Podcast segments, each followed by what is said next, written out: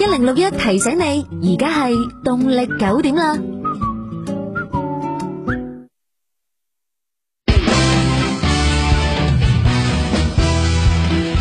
啊天天你在耳邊，不再感冰凍，暖心當是春風送。 FM 一零六點一，廣州廣播電視台經濟交通廣播。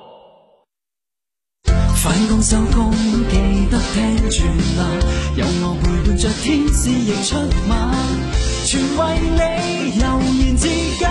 交通警況其實有用㗎。一零六一即時交通消息。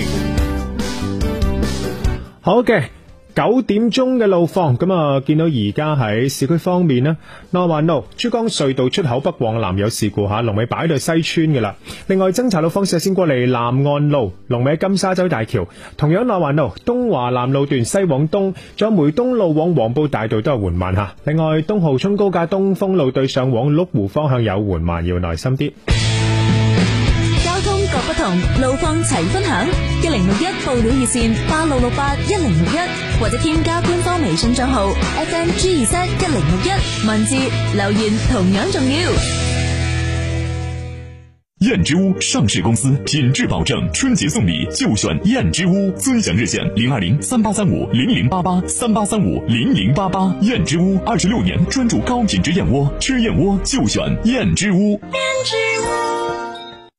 迎春祈福过好运年，就嚟佛山南丹山，新年祈福就嚟南丹山，历史文化名山南丹山，南丹山廣東大型森林遊樂園，好山好水好运来，佛山南丹山，新年祈福就嚟南丹山。龙精虎猛迎新春，龙腾四海再出发。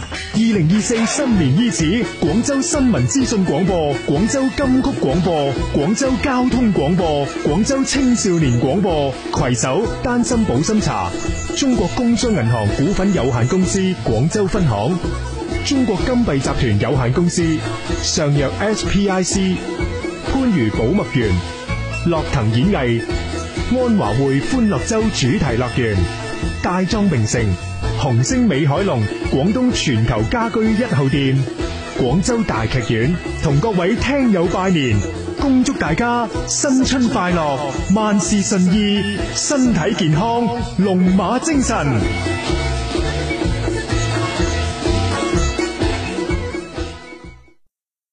晚宴贺新春，健康过大年。大家好，我是燕之屋的代言人巩俐，我选择燕之屋。上大众点评搜索“燕之屋”。车天车地车世界系由全新梅赛德斯奔驰长轴距 E 级车特约播出。春运返穗，元宵畅游，机场第二高速是您的最好选择。机场第二高速连接北二环和广联高速，清远、花都、从化往来广州市区双向畅行，让您的里程多一点在家人旁，少一点在路上。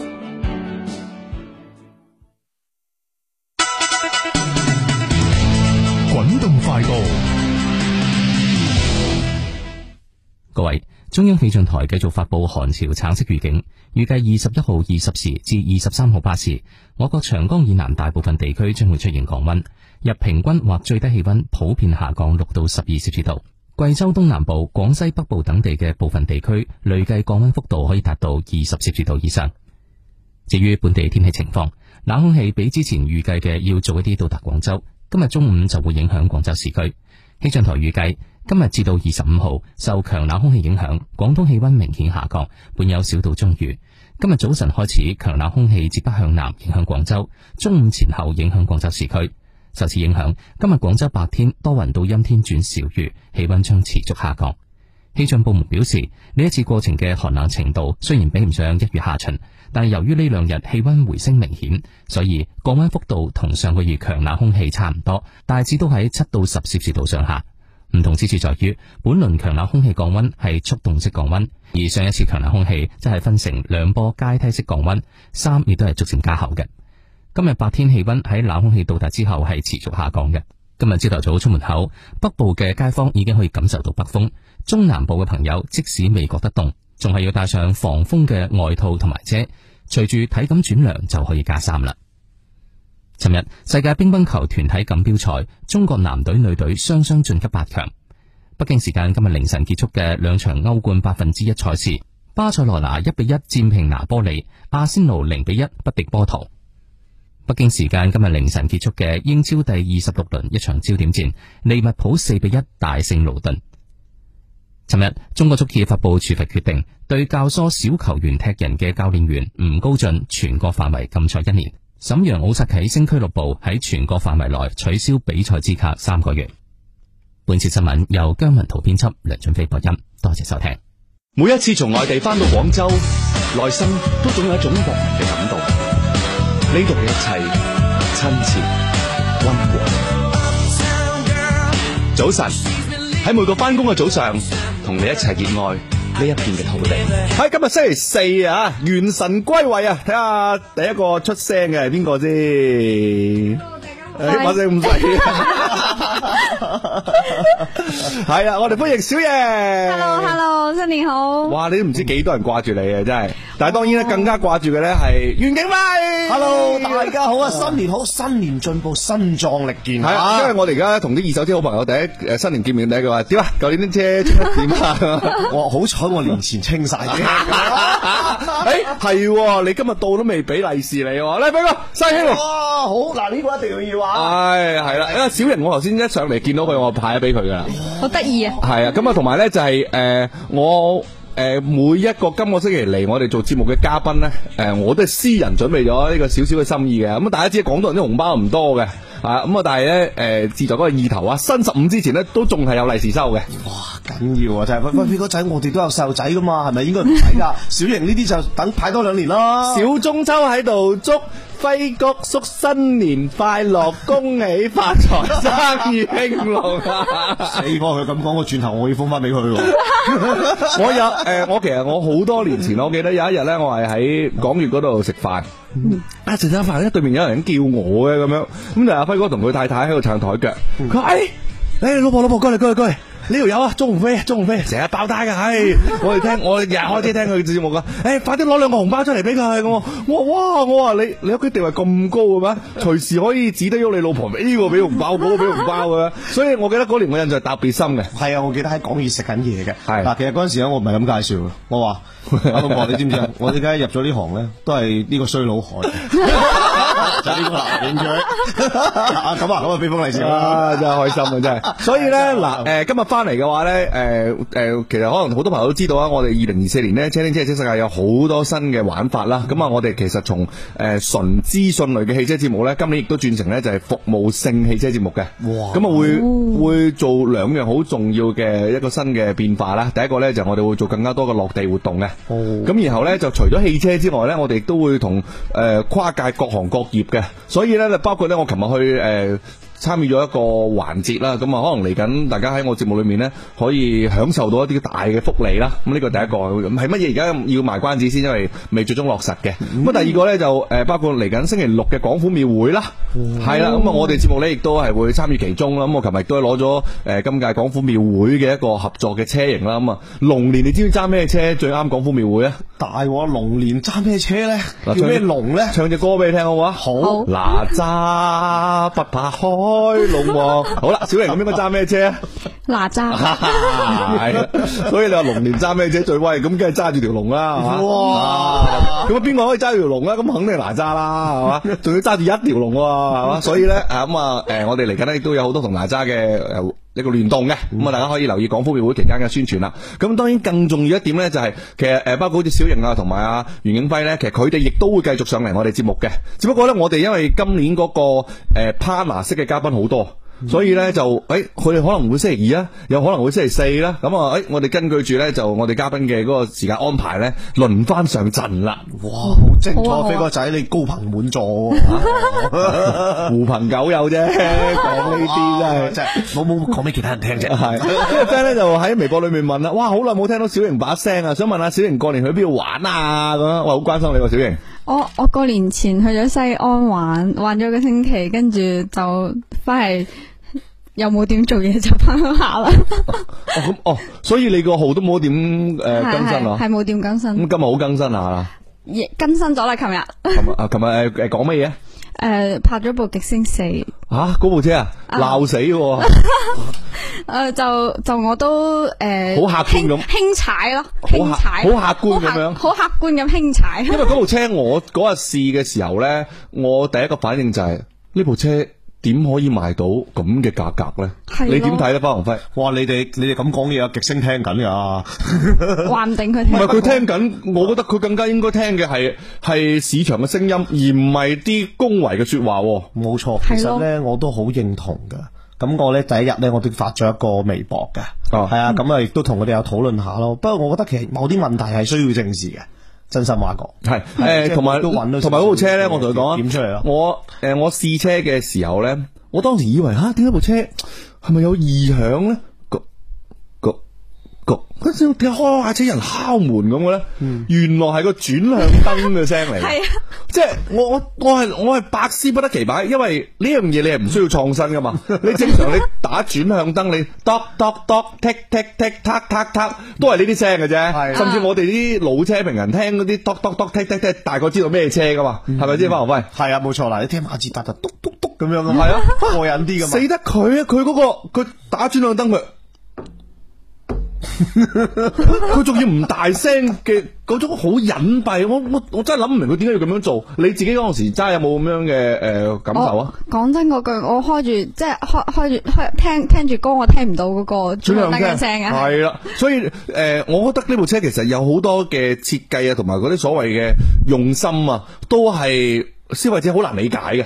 好難理解，所以呢部極星诶、呃雖然啊，佢诶厂家而家亦都開始做緊好多嘅宣傳啦，包括亦都揾好多我哋啲媒體人去試車啦，咁咁，但係我覺得與而而家今時今日呢個產品呢，喺市場上真係好難好難揾到诶佢嘅佢佢嘅市場嘅空間咯，呢、個呢、個係我嘅睇法嚟嘅。嗯而且而家呢，因為市場越嚟越卷啦，嗯係啊大家都係全家桶，佢就好執着係做佢堅持嗰樣嘢咯。喂，大佬，就喂，你賣緊四啊，跟住佢同門師兄弟阿極阿零零一零一賣緊廿幾，仲要誒，琴、晚就乜都有官宣咗誒佢嘅全新嘅呢一個合作嘅代言人啦，代言人啦啊就係周冠宇啦，哇！呢呢個代言真係不得了，因為其實誒、呃我聽到少少消息講呢，佢成個簽約啊同埋傾呢件事呢係好周折嘅。嗯你知唔知啊？因為周冠宇佢本身佢係 Alfa Romeo 車隊噶嘛，係咯，系啦，咁佢喺喺 Alfa Romeo 車隊，然後佢再去同另一個汽車品牌去做聯動，呢件事其實好難嘅。嗯呢嗱、Alonso 以前呢，佢係 Benz 車隊呢，佢同 Benz 做合作好簡單嘅，順理成章。哎我係我 Benz 車隊，我係代言人，我好好好應該啊係嘛？嗯好啦，你舒麥加係法拉利車隊，哦，我去幫法拉利站台，好應該啊係咪先？嗯喂，大佬你。極車道花王輝，你走咗去幫何榮輝站台，呢件事本身同行之間就已經係對立㗎啦，係嘛？嗱嗱，我同何榮輝咧冇問題。咁但係咧， 即係周冠宇嘅極黑係 咩？因為之前嗱，我記得嘅，啊周冠宇咧係有交過羅 m e o 咧四葉草嗰只 GTA 嗰只車都有交嘅。即係有哦冇錯冇錯冇錯有冇錯羅密歐係冇錯冇錯玩過㗎嘛冇錯係咪先冇錯咁但係哇，即係極黑嘅點樣魅力吸引佢啊！係冇錯冇錯要啊呢樣嘢係吓、好嗱，所以咧，诶、今日咧就咁樣嘅，我哋第一個會繼續開熱線。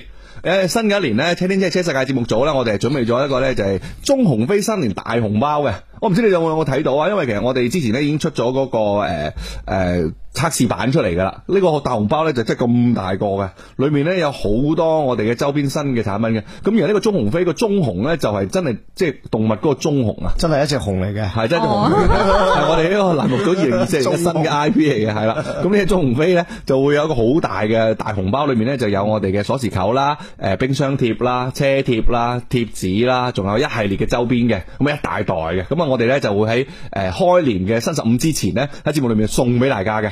哇，講到我哋都想要啊！係咯而家我哋冇啊嘛，冇啊，因為我哋咁細誒隻我哋打咗版出嚟嘅嗰個版咧，上嗰排咧就有一個聽眾，佢媽咪唔係好舒服，咁佢打電話可唔可以送俾我媽咁？我話可以啊，咁我話如果你開到車過嚟嘅話，我即刻落樓送俾你啦。咁佢就九點幾打電話上嚟，十點半喺樓下等我哋，所以我哋就將嗰個原本俾老細睇呢個版得唔得嘅嗰個版咧，直接送咗俾佢嘅。哇！哇，真係好洶湧啊！哦係啦，啲好好熱烈啊！所以到而家為止啦，我手上咧，我就嗰日睇咗下，而家我你都未見到 我都未見 到新，即係究竟到最尾量產出嚟嘅效果係點咧？會唔會再大啲、再紅啲啊？唔知啦。咁但係咧，誒、我哋嘅呢一個誒、版咧，就已經係去咗誒、量產啦。咁、我哋會做限量一百份嘅。嗯哇！喂，咁大家真係快啲打電話上嚟咯就喎！係係啦啊好多已經留咗言啦。呢個翻我單身，我都要利 是啊！ 咁啊嗱，大家可以打電話俾我哋嘅八六一九一零六一。咁第二個呢，因為今日小玲喺度啦，啊花王輝喺度啦，大家如果有啲乜嘢關於揀車啊、用車嘅問題呢，都可以同我哋分享嘅。誒、另外一 friend 咧就話啦，輝哥我都好耐冇見你拍視頻啦，你係咪換咗平台啊？咁唔係喎，佢應該佢日日都有拍吧？係啊，我隔日都有啦，而家。只不過可能佢拍嘅方式同埋風格係變咗。係啦，冇錯。係佢而家似民國嗰陣時嗰啲裝 扮。留學诶，留學翻嚟嗯嗰誒啲。海龜啊，係噶，海龜你哋已經好客氣噶啦，好多都唔係講呢啲嘅。 講咩？講咩？講咩？講咩？似似似似似某個某個皇上噶。哦，末代皇帝啊！ 喂，你講唔講得喂㗎？唔係啊，佢嘅眼鏡我覺得 O K 喎。等我睇下先。嗱，我俾埋個造型。嗱啊你嗰隻眼鏡係咪嗰個牌子嘅先？咁啊，好似啊。咩？你呢隻眼鏡係咪嗰個牌子嘅先？唔係喎。你有冇用過佢嗰個牌子眼鏡先？哦係未啦嗱咁嗱，你試下，你要你真係試下，你真係試下佢嗰個牌子嘅眼鏡，其實 O K 嘅。 O K 嘅，O K 嘅。诶，咁啊要飛哥仔探下店咯，帶我去。誒啊！廣州我唔知有冇，我之前嗰一副我喺香港買嘅。哦，係啊，其實 O K 嘅，包括服務啊，同埋啲誒用料啊都得嘅。喂，咁我訂製翻副又係咁復古嘅，玩下佢啦。啊，可以嘅，係真係可以嘅，啊係真，係啊佢係真係適合嗰啲誒中產精英白領人士嘅嗰種 style 嘅。唔會下下都金絲 啩？誒咁啊，睇下你嘅形象都係適合戴金絲嘅。哇，講好，喂，電話話口未完已經打通咗啦，一線啊，鐘生喎，喂，鐘生新年好。係系，辉哥仔新年好，辉哥新年好。啊，喂，呢、個我相信阿輝哥應該有啲印象嘅，哦我哋啲忠實 fans 嚟噶，佢應該去你度去迪車度攞個車模仔㗎。冇錯，鐘生威，多謝你啊！新年進未步啊啊，，今年未未未去車天車地拜訪過。你快啲去喎，佢就嚟唔喺度做㗎咯喎。咁哦又唔使驚，我簽 咗啊喺嗰度，我繼續喺嗰度嘅。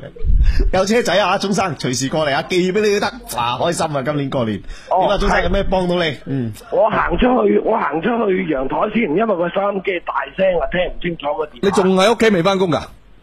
诶、呃準備有部五二八 GT 等住我去睇。哇禮物，所以啊，聽埋你哋節目先出門口。五二八 GD 啊，哇！喺呢車 ABB 係咪都尚算喺二手車場流通都尚算快噶？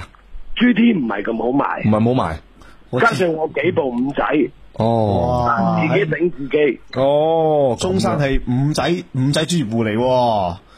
诶、三仔啊、五仔啊、BBA 咯，我都係中意做啲嗯即係年份新啲或者舊啲都冇所謂，精品嘅 BBA 咯。哇！我請教下你，我哋因為琴日啊，袁老師啊俾我睇咗一部車，跟住我今日自己無聊咧上海鮮市場一搜又搜到喎，咁咧就啲 CLK 啊， CLK 睇車質，以物論價，二手市場你佢嘅睇年份，哦，睇顏色內籠，哦好多因素。誒銀色誒軟頂開篷紅籠，軟頂啊係零九款，咁啊呢啲車銀色紅籠唔好睇喎、個名好聽喎。咁你翻嚟換套專專業嘅，我介紹你去換套專業嘅皮，睇下點可唔可以好睇啲咯。咁我當年部歐拉都用賓利嘅皮，咁我呢方面我都識人。只不過就係、喂，我想問你嘅意見係咩呢 c l k 呢啲，你哋如果行家收嘅話，收唔收啊？我收，但係我會俾到好保守，幾保守到啊？咩價錢到啊？因為我有部 CL，嘅我有部 GLE 同埋 SLK，造成我好大陰影。哎呀兩部嘢都我十幾大萬。哦，喂，輝哥呢啲係咪真係越冷門嘅 ABB 呢？其實真係好蝦人去接呢。嗱，應該係咁講。如果車質足夠地靚啊，而家市場嘅數量幾多少呢？就真係你嗌幾錢就幾錢啦。不過呢，你又要枕得住寂寞，要等。嗯，係啊我記得你曾經都有部硬頂開篷嘅 Benz 換咗部雷克薩斯喎。 好彩年前就清咗啦。嗰部係咪又係你人生嘅陰影之一呢？誒、小音啦， 哎呀，真係， 所以誒呢啲咁嘅車真係要好睇車況啊，嗬，東生。係，同埋講彩數、講運氣，放喺邊度賣好關鍵。嗯，啱，OK。咁你今日打電話上嚟有咩需要我哋幫手嘅？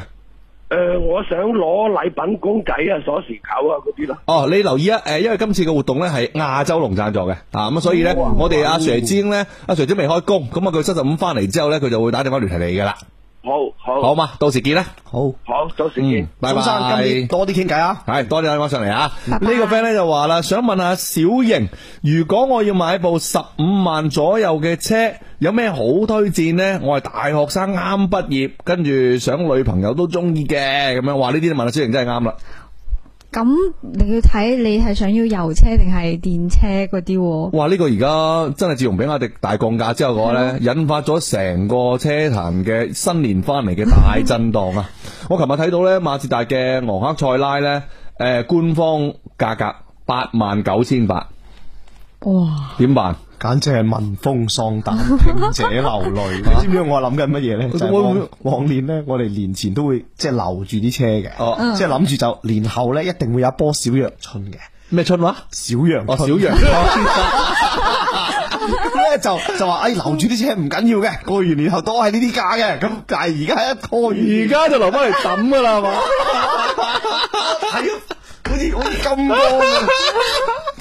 所以誒、如果係小型你嘅話，十五萬你會建議買油車定買電車先？诶、呃我我建議而家可以買油車。你都係講緊買油車。係 O K，咁又如果買油車嘅話，誒十五萬你有咩推薦呢？我推推薦雅閣。推薦雅 閣啊！哇，真係另辟蹊徑喎，估你唔到啊！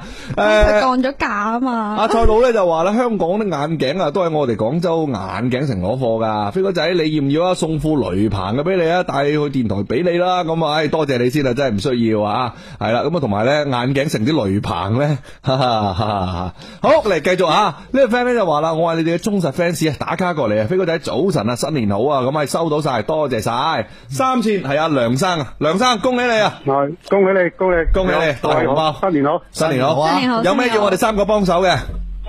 诶， 都冇咩幫手，想攞禮包啫。哦，OK，嗱咁樣嘅，我亦都诶借你個電話同大家分享下我哋今次嘅呢個合作啦。咁啊诶，我哋嘅好贊助商咧就係一汽豐田嘅。咁啊，佢哋咧你知啦，呢排車圈大降價，所以咧一汽豐田咧就喺我哋電台咧落咗個大廣告，凡係。近段時間要買一汽豐田嘅朋友呢，可以喺我哋報名呢，我哋呢個買車有人幫嘅，咁啊，我哋呢就會為你帶嚟呢電台將廣告費變成翻聽眾買車嘅補貼。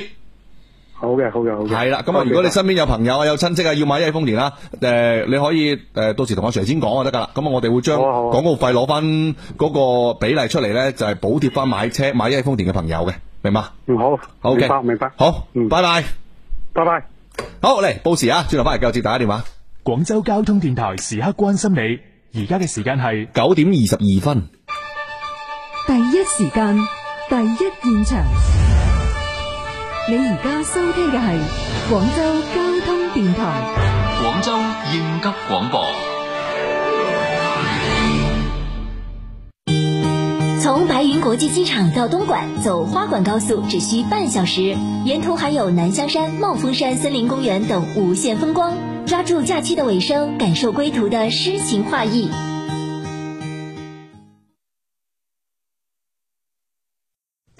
你有冇思考過翻工係為咗乜呢？為咗乜呢？我淨係知道我翻工就係為咗你翻工，為咗每日同你講句早晨，於是就有咗飛哥仔嘅呢堂節目。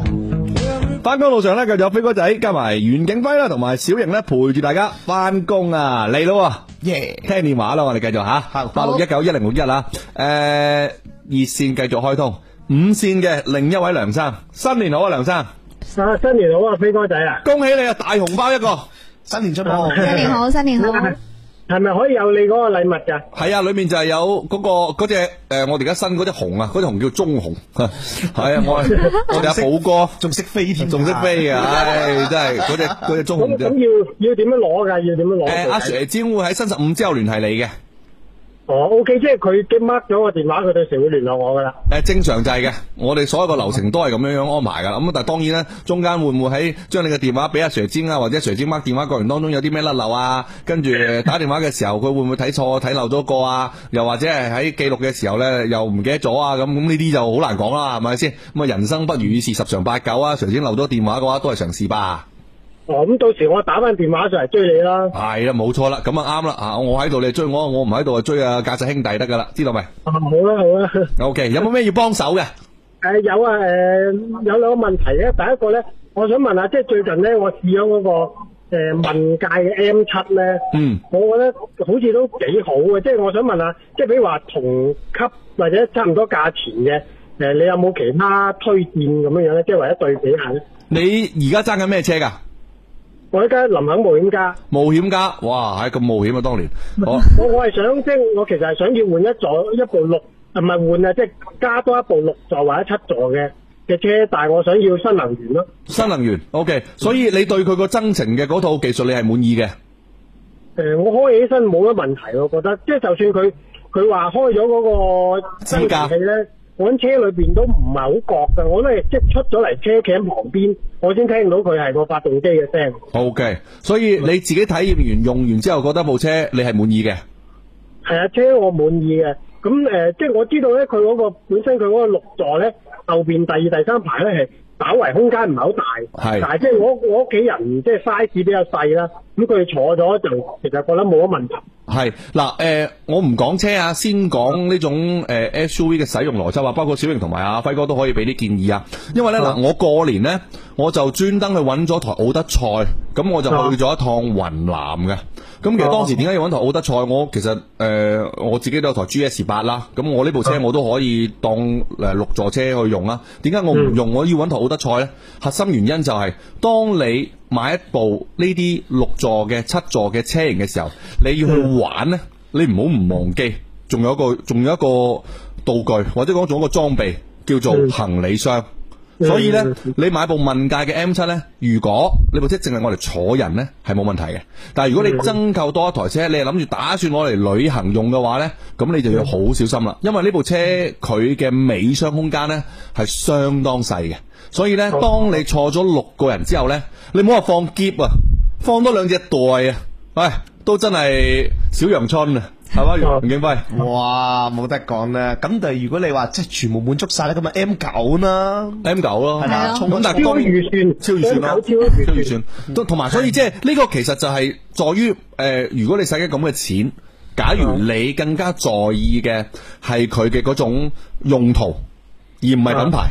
喺咁嘅情況之下嘅話呢，誒、你可能揀部專業嘅 MPV。係啦，可能嗰個會更加滿足你。例如可能同價位嘅，你可以買到傳奇嘅 E 八啦，啊呢一啲嘅產品，咁佢都係類似嘅插電式混合動力嘅，同增程嘅邏輯係差唔多嘅。咁佢可能喺空間使用方面嘅話呢，就會比部問界更加合適啦。咁啊，當然你話唔買啊，呢部問界我平時我自己揸得多嘅，我偶爾坐下人嘅啫，偶爾車五六個小型出去玩嘅啫，咁係啦，即係咁啊冇問題啫嗬。系咯，我哦我都係覺得我滿六個嘅嘅情況就唔多嘅，即係偶然坐下咯。佢佢係就平時主要都係五座咧。咁可以啊，咁啊因為佢同埋佢而家平啊，佢而家真係平。佢佢呢部車佢降咗價之後呢，你知唔知邊個叫救命啊？理想啊，理想，唉，理想啲 L 八 L 九就係俾佢，而家佢就對住你，就係攞住佢嚟打嘅。我即係我其實我都有考慮過理想，即係但係咧最衰咧就係佢哋即係差唔多價位嗰個 L 七咧就好似冇六座嘅。冇啊，咁佢佢就係佢問界嘅打法就係咁噶啦。我有嘅同你咁上下嘅，我俾你平；嗯你有嘅我又有嘅，我又俾你平。咁好啦，咁嘅情況之下嘅話，就睇就係我所我啱啱同你講嘅嘢，你要唔要品牌同埋要唔要嗰種形象嘅啫嘛？即係毫無疑問，理想而家啲形象係靚嘅，係咪先輝哥？哇！呢架簡直擦靚招牌啊！係啊，即係你想俾問界嗰個款而家係靚嘅，即係嗯我同同埋我我會覺得啊，佢會更加似新能源車嘅。好老實啦，部問界 M 真係真係唔係咁好睇嘅，係係咪確先實確實係確咪實啫？都仲係仲係比較老氣嗰種設計嘅，係。嗯懷舊啲咯，係啊，即係一睇仲係仲係嗰啲油車年代嗰種風格嘅，咁但係都唔唔緊要嘅。你話誒、哎我我就中意呢啲嘅，佢誒、呃即係方方正正、端端莊莊就得啦，咁都冇問題咯，明白嘛？咁可能我都係中年男人啦，即係我又冇覺得有咩問題。系咯，咁你中唔中意小型啊？吓，中唔中意小型啊？诶诶，OK 咁啦。哇，咁即系证明你都仲系中意新能源噶嘛，都仲系中意新设计噶嘛。 佢猶豫已經係死罪啦犹豫死罪 啦，真係。小瑩，你點樣回應佢啊？即係即係呢個價位，即係或者差唔多嘅，其實有冇其他即係類似嘅？嗱，我同阿袁景輝咧都係後生仔嚟嘅，我一陣間等阿小瑩答你，你等等。啊，一零六一提醒你九點三十分。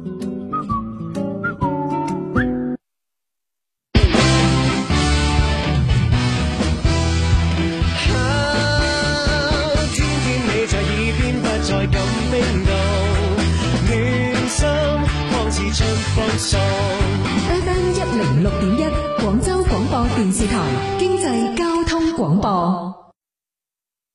返工收工記得聽住啦，有我陪伴着天使亦出馬，全為你悠然之家，交通警況其實有用㗎。一零六一即時交通消息。係啦，九點半啊，咁啊路況方面呢，我哋而家補充下幾個緩慢嘅位置啊。第一個東湖中高架啦，東風路對上過翻麓湖呢邊係有排隊嘅。咁啊，另外東風東過翻中西立交同埋西立交上內環呢，就頂翻過嚟東站啊。其他路況冇乜太大問題。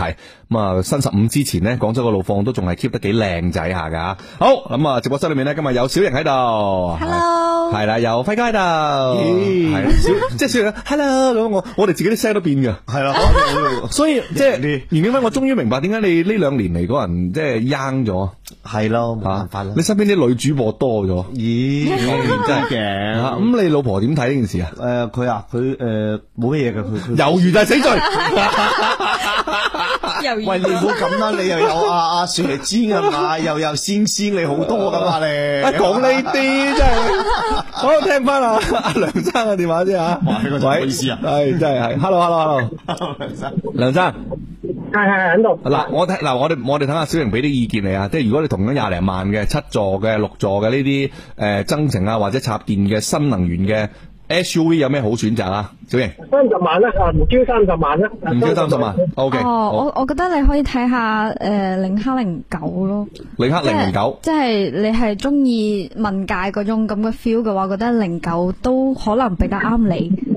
哦誒領克零九，OK，誒可以喎，EMP 嘅版本，係，誒冇錯嗯冇同埋錯，另外咧，我即係我想講咧，我嗰日即係去試駕咗下咧，咁我自己又誒試咗下，同埋嗰個銷售嘅演示一下咧，我覺得佢嗰、個誒、華為嗰個自駕咧，即係真係有啲令人覺得遙遙領先咁嘅咁嘅 feel。即係我想問下就話，即係依家佢行業裏邊係咩水平？即係對比，比如話其他理想啊、小鵬啊之類嗰啲咁咯。誒呃咁嘅，誒毫無疑問。華為嗰套 ADS 同埋而家小鵬嗰套 NGP 呢，確實係目前喺輔助駕駛方面喺國內頭部嘅。佢呢個係佢呢個係嘅，係可以即係我覺得啊係可以目前大家誒係認到認佢嘅，佢個輔助駕駛，只不過。我嗱，因為其實我之前誒揸住佢台 M 5嘅自駕，我係廣州第一批試呢部車嘅人嚟嘅。阿小瑩跟咗我去肇慶啊誒、拍頭文字 M 嗰個 嗰陣時候係啦。啊咁呢部車我哋其實喺山路啊，我哋咪一路你見到我哋有拍攝嘅時候做咗好多測試啦，包括佢嘅避讓啊，遇到一啲障礙物啊，甚至路上有隻龜行出嚟啊，咁樣佢都識得剎停嘅。咁所以即係喺輔助駕駛呢 part 咧，呢部車嘅技術掂嘅，呢樣嘢我哋係認佢嘅。嗯，唔係因為呢個我覺得幾幾打幾打動我喎，即係我覺得係好犀利，同埋佢佢 OTA 之後嗰、個即係咩代客泊車嗰個，我覺得好似好好用㗎。係啊，我覺得呢樣嘢其實就係目前而家呢啲產品呢。誒、其實你話中國嘅車型點樣可以最短時間裏面喺全球裏面可以可以得到一個好好嘅誒、即係超越啦。咁其實就真係靠而家呢啲嘅智能駕駛嘅，所以呢個絕對係問界而家最大嘅賣點嚟嘅。係啊，即係我就係好俾呢樣嘢好吸引，我覺得。買啊，買買，我哋三個嚟，一二三，買買買買啊妖買啊買妖啊，買啦！新年唔買，廣州啲 G T V 點上啫？即係揾輝哥打下價得唔得？即係冒險家依家幾多錢到？唉，冒險啊！呢部車真係，哇！呢個咧就有啲難度，但係唔緊要嘅，都可以研究。開門 咩年份？誒二零年二零款誒誒誒磚瓦版，即係反正係有嗰個 L 二嗰個啦，嗰個版本。有 L 二嗰個版本，哇咁都高啲嘅喎，冒險家都新喎部車嗯誒磚瓦呃版次頂係配咪啦，差唔多次頂配。次頂配？哇，都唔平我當時。哇，當年就犀利咯，公里數大唔大啊，梁生？嗯，三萬未夠。哦，咁啊，二零零三萬公里都好合理嘅，好好都算唔錯噶啦。好嗱，依家市場行情走緊呢，都係十七萬零嘅啫。但係我覺得好嘅誒新一輪嘅，唔係唔係收車價，賣車價啊嚇。新一輪係咁，我覺得新一輪嘅降價潮咧，十五都唔得係嘛？十五突啲啦，係啊。十五誒，突我啲哦咁啊，即係我知咧，呢個牌子係比較小眾啲嘅，即係我買都知道㗎啦。嗯即係誒，即係數都好難出嘅咧，哦即係好難賣誒嘅。又唔會喎，嗱講真，因為咧呢款車咧其實有中意佢嘅人嘅，而且咧因為咧同你入手嘅價格咧確實個差距比較大，所以其實佢某程度上咧新車佢差啲，但係二手好出喎，係係係啦，咁所以但係咧就你要接受佢嗰個即係個貶值嘅幅度係啊大系，少少因為啦你諗下啦，其實好多朋友如果佢攞住十零萬嘅預算，二十萬內，係啦，高質佢要買部量啊 SUV，咁假如佢睇啱咗啲福特嘅，哇！突然之間喺阿輝哥度見到一部，哇！喺二零年 三萬公里冒險家，先至賣緊十七萬，我打死都過去冒險啦，咁就係咁咯。 而且嗰個隔音啊同埋個質感都好高嘅，靚嘅，音響又靚，係啊誒誒底盤又又扎實，係係啦啦，安全性又高。啊即係卅幾萬就愛理不理啊嘛，但係十幾萬啊，哇啊成數穩重啦。呃車本身係好滿意嘅，即係只不過係座位唔夠啫。 唔係，其實都啱嘅，即係該換則換咯，我覺得其實可以都嘅啱㗎啦，係啦。可而以且你一跳過咧，係一個即係更新能源，而且仲要係一個新能源比較領先嘅嘢，例如自駕啦，例如佢嘅車機啦，咁所以你會得到嘅體驗會好唔同嘅。嗯換啦，買換啦，買買啦，買買買。 好，唔該晒，唔該晒。嗯好，拜拜，係啊，幾好嗱。廣州嘅 GTP 又因為我哋三個咧，又多廿幾萬啦。係咯，啊 真係好，我哋繼續啊！嗱，有咩需要幫手打電話俾我哋啊？八六一九一零六一啦，我哋熱線全線開通。廣州交通一起掌控，廣州交通電台報料熱線八六六八一零六一，或者加官方微信帳號 FM GZ 一零六一，文字留言同樣重要。降龙昂首，大有奔头。全新梅赛德斯奔驰长轴距 E 级车，首款搭载 L 二加导航辅助驾驶系统，奔驰车型超十项后排中国专属增配，以豪华升级呈现尊贵行政级礼遇。详询广州本地授权经销商。买奔驰到广州龙兴行海珠区十八年匠心老店。迎春祈福过好运年，就来佛山南丹山，新年祈福就来南丹山，历史文化名山南丹山，南丹山广东大型森林游乐园，好山好水好运来，佛山南丹山，新年祈福就来南丹山。爸妈新年快乐！这是给你们买的燕之屋的晚宴燕窝，怎么又乱花钱呢、这燕之屋晚宴燕窝品质特别好，滋补养生。好好好，快进屋，快进屋！你妈早就准备好饭菜了啊！开饭喽！燕之屋二十六年专注高品质燕窝。尊享热线零二零三八三五零零八八三八三五零零八八，详情请到美团搜索燕之屋。龍精虎猛迎新春，龍騰四海再出發。二零二四新年伊始，廣州新聞資訊廣播、廣州金曲廣播、廣州交通廣播、廣州青少年廣播攜手，益有國際汽配用品展貿中心、新世界海月灣、統一海資源、北京好視力科技、東鵬特飲。佛羅倫薩小鎮名品奧特萊斯、淘金半山豪庭、廣州神風奧迪、韶關市雲門山生態文化旅遊區、馬會家居、廣州貝殼找房、姿態廣場，同各位聽友拜年，恭祝大家新春快樂，萬事順意，身體健康，龍馬精神。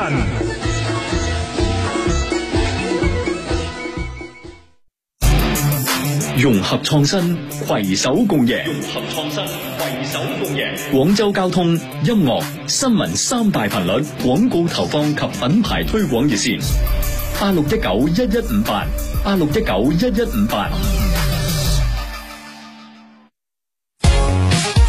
今日好物推薦，春天嚟啦，飲翻啲蜂蜜潤潤喉咧。市面上嘅蜂蜜好多，但係嚟自保護區嘅一級黑蜂雪蜜，你飲過未呢？今日我哋廣州交通電台開工寵粉福利，榮禮記嘅黑蜂雪蜜，國家地理標誌認證嘅產品，有 GI 標識，仲帶個小紅戳嘅，佢係符合保護區標準嘅一級物，潤肺養胃，飲得放心。平時賣緊一百九啊九蚊一樽，入嚟廣州交通電台微信公眾號回覆蜂蜜，攞翻張九啊九蚊優惠券，買兩樽送兩樽，四樽到手只要二百九啊九，每樽有五百克嘅，前五十名落單再送你價值五十九蚊嘅人參雪蜜四樽，每樽都有七十克噶，揸緊時間，八十組數量有限啊！入嚟廣州交通電台微信公眾號回覆蜂蜜落單啊，二百九啊九買兩樽送兩樽，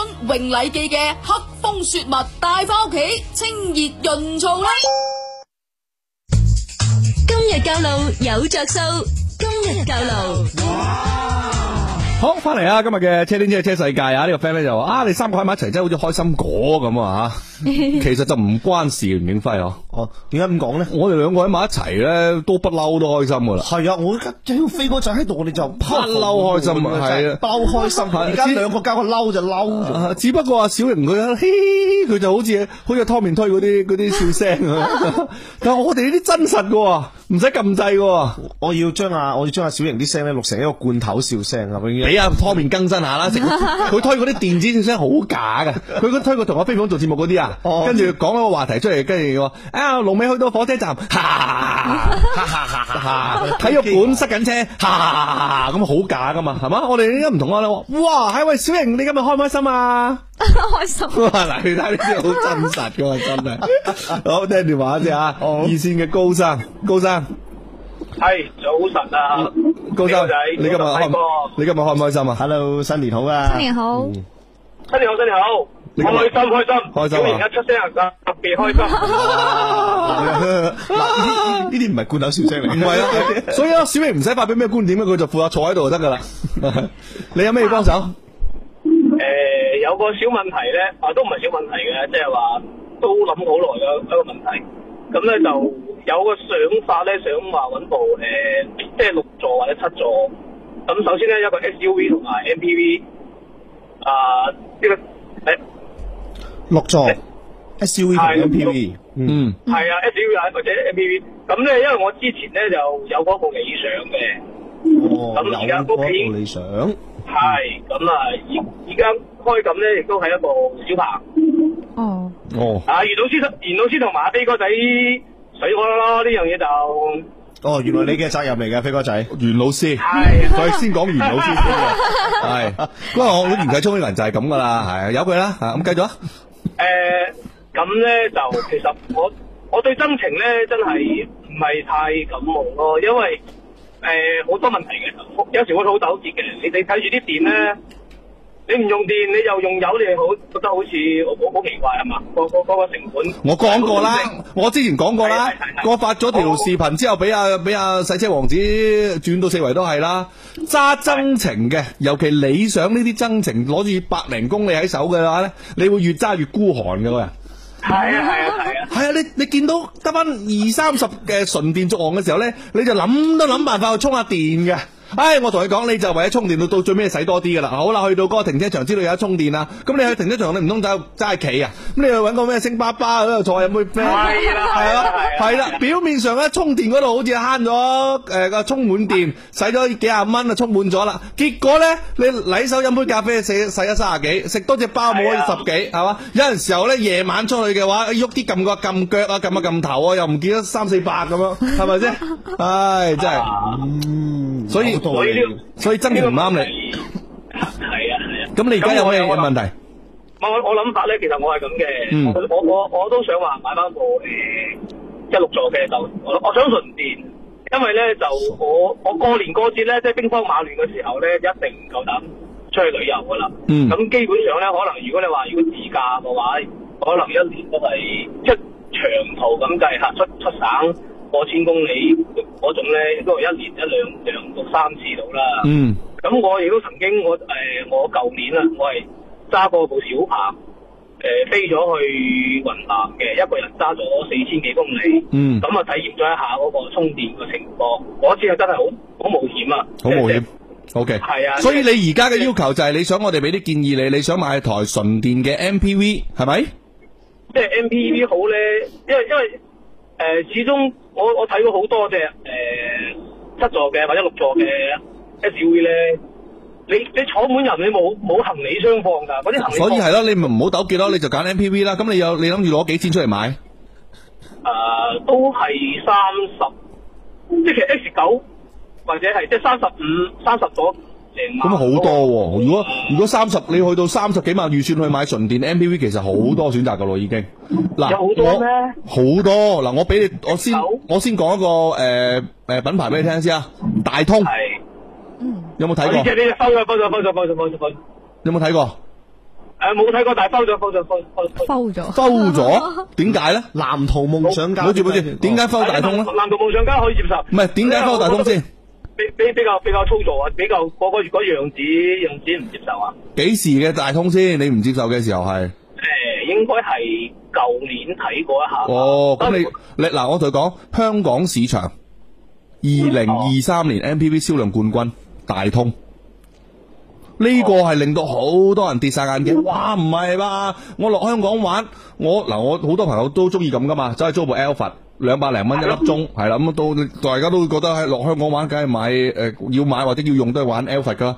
但係二零二三年喺香港賣得最好嘅係大通嘅 MPV。咁所哦以咧，大通咧，佢其實喺以往大家印象當中，包括以前啲 G 一零、G 二零咧，確實做工係差嘅，用料係差嘅嗯，發動機係啦係係啦係係問係有問題嘅。但係咧，其實上汽咧喺過去呢兩年嚟咧，佢做咗兩樣嘢嚇，我覺得包括令我自己都刮目相看嘅。第一個就係佢出口，上汽嘅出口，誒、我唔知有冇記錯啊，舊年係全國排第二嘅。佢有嘅，佢好多嘅，佢包括 MG 啊、榮威呢啲產品喺海外賣得非常好嘅。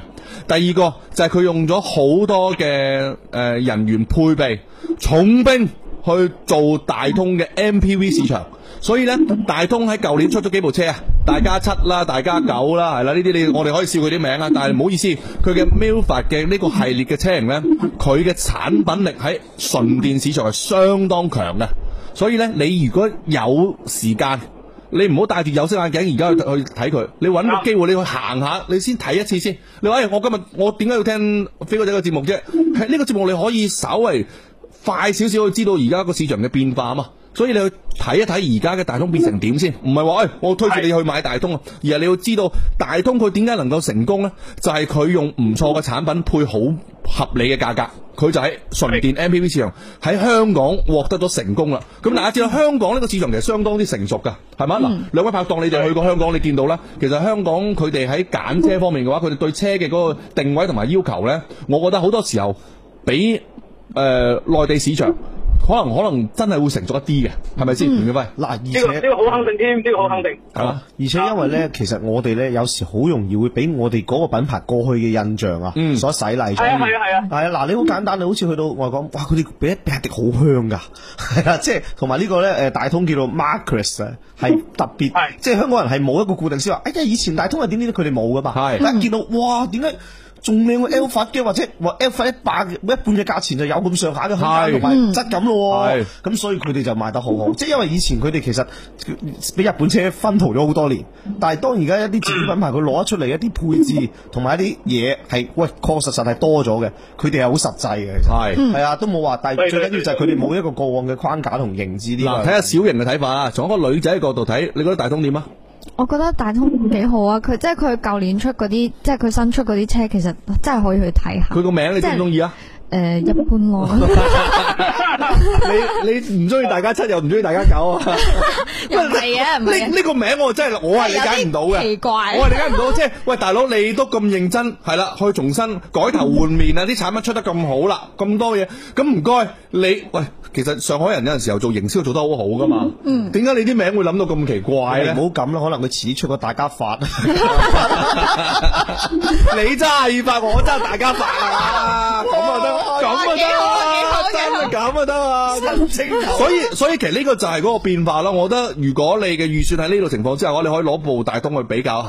咁可能你就會比平時我哋喺條街度見到嘅，或者講廣告做得好好嘅，包括好似 Mega 啊，嗱 Mega 誒、我本來係要去三亞試嘅，咁但係因為啱啱新開年我就費事請假啦。咁啊 Mega 誒、理想呢部車絕對貴嘅，我而家收到風買五字頭嘅。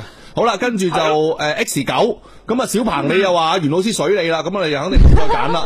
好啦，咁啊跟住剩翻嘅誒，好似零零九啊，包括誒、嗯一系列嘅呢啲純電嘅 MPV 咧，佢有佢自己嘅嗰種定位嘅。但係夢想家我反而係唔推薦嘅。夢想家佢嘅純電嘅 MPV 咧，其實佢嘅嗰個成個使用嘅表現咧，我係覺得一般嘅啫。咁啊，你可以去睇下，係啊，好嘛？嗯好啊，嗯好，OK 啊好啊，大通咧，我我覺得呢個牌子，即係我第一次印象咧，我就諗起一得諗起大通咧，我諗起我屋企嘅我我個我個坑渠個屎渠有啲塞嗰陣，我就諗諗諗會諗到呢個牌子咯。哦呢個係你嘅人嘅問題啫，我諗都唔係咁噶嘛，我諗到哇大通，喂，我今年仲唔大啊，仲唔發啊，我仲唔路路通啊，咁我諗都係呢樣嘢，你一開工你諗起條屎渠啊，咁呢個係你嘅問題啦，係咪先小明？系咯， 係嘛，小明嗱，講起大通你諗起咩啊诶诶 MPV， ？MPV 係咪專業啦？呢啲咪 叫真係大通冇陰功，啊真係 大通好 OK， 收到未？英國正。媽媽咪話媽咪話啲女仔越靚越越信唔過佢講啲嘢。哇！你真系你咁講嘢都有唔係嘅，我媽咪講嘅，人哋媽講真句啦，飛哥對媽咪都會咁講。 嗱嗱，你唔好無啦啦代號咗我媽咪啊！我媽咪，我媽咪絕對唔同你媽咪一樣啊！同埋咧，嗱，你喂你個人嘅 EQ 真係低，你小瑩幫你咁多，你最尾仲要揶揄佢，係咁啦，拜拜。拜 拜。唉，真係啊！好嗱，呢個 friend 咧就話啦，喂，阿輝哥，我有個 friend 啊，夜晚話出去充電洗車，九點幾出去，三點幾先翻屋企，喺邊度充電邊度洗車，你哋知唔知啊？咁樣咁咧好明顯咧，佢就去咗我哋嘅好朋友啊老謝經常去㗎 啦。 有冇見到啊？呢個 friend 話咩？而家撳腳咁貴咧，平時醫保都係七八十一次嘅啫，夜晚用唔到醫保嘛，夜晚用到醫保係七八十嘅咋。你仲要睇新聞證㗎。好嚟啦啊！我哋繼續聽電話八六一九一零六一呢個 friend 話：飛哥仔真係咁講啊！唉、邊係啊？我咧為小明出下頭啫。三線袁生，袁生新年好啊！喂，袁生，你好，喂，老新年同，快樂啊老同新年好啊，老恭同，喜發財啊新年好，新年好。係係係恭喜發財啊！嗯，喂，咁袁生有咩幫到你啊？嗯，诶、想攞禮物，同埋我想問一問咧，啱先有幾位朋友都傾咗嗰個 MPV 啊，我我近排都想買一部 MPV，嗯，诶、大概係三十萬左右預算嗯啊，因為我我過年咧就開咗部 M 八去海南，哦，但係發覺 M 八咧就啲行李箱太細啦，嗯，唔夠用。 M 八你唔夠用啊，M 八都唔夠佢用咁大台喎啊我建議你買我嗰台，真係要大通噶咯高山。哦，高山啊！我係我舊年咪提咗台高山嘅，但係我今次我去玩，我冇攞台嗰台車去去用嘅原因就因為咧，诶、我太太坐嗰部車咧，佢之前覺得佢因為佢個佢都係嗰種插電混合動力啊，佢覺得個個坐起身會有少少頭暈。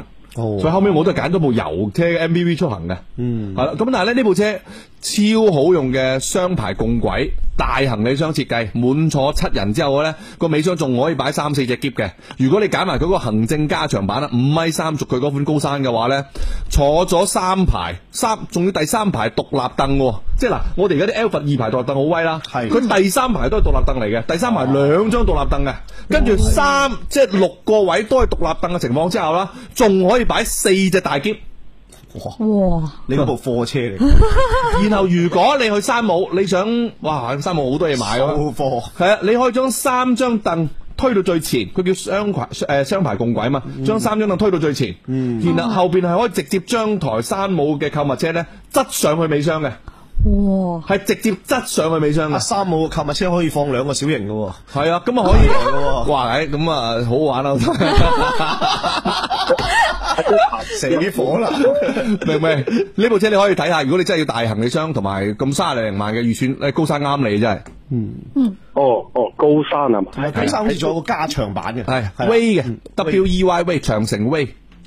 哦，長城嘅系啦，佢係隨便噶嘛。誒、有純電嘅，有呢個插電式混合動力插混嘅，主要係插電式混合動如果力。係如果係純電嘅話，大概可以行幾多公里啊？正常。